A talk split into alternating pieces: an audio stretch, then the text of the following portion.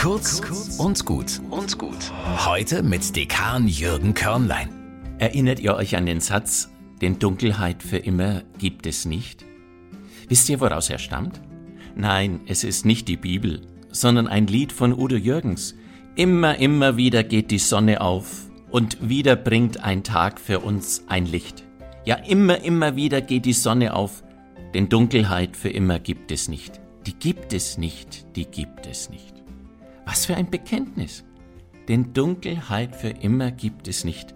Erst die Pandemie, dann der brutale Angriffskrieg Russlands auf die Ukraine und dazu noch unsere persönlichen Schicksale. Das Leben ist voller Dunkelheiten, auch im schönsten Frühling oder Sommer. Diese Dunkelheiten lasten schwer auf uns. Doch Dunkelheit für immer gibt es nicht. Christen wissen das. Und manche leben es als Vorbilder, wie die Pfarrerfamilie Roma aus der DDR. Die Kinder durften wegen des DDR-Regimes und ihrer christlichen Überzeugung nicht studieren. Auch sonst waren sie etlichen Schikanen ausgesetzt.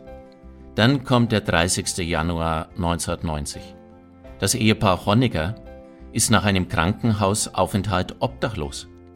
Die Familie Homer nimmt das Ehepaar Honecker bei sich auf. Etliche beschimpfen sie sogar deswegen. Aber die Pfarrersfamilie lebt es aus ihrem Glauben und verwirklicht aus ihrem Glauben, denn Dunkelheit für immer gibt es nicht. Mögt ihr und ich auch den Mut finden, manchem Sonnenaufgang ein bisschen nachzuhelfen.